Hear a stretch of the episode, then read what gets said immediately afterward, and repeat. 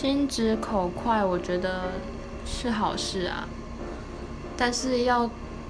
就是话说出口之前，最好还是稍微经过一下脑袋比较好，因为有些心直口快，但是嘴巴太快了，说出来的话可能会伤到人。像我以前也是比较心直口快的人。然后到最后，就是有的时候被说自以为幽默啊，或者是说讲话太伤人、太直接啊。后来就想说，嗯，那还是讲话还稍微修饰一下比较好，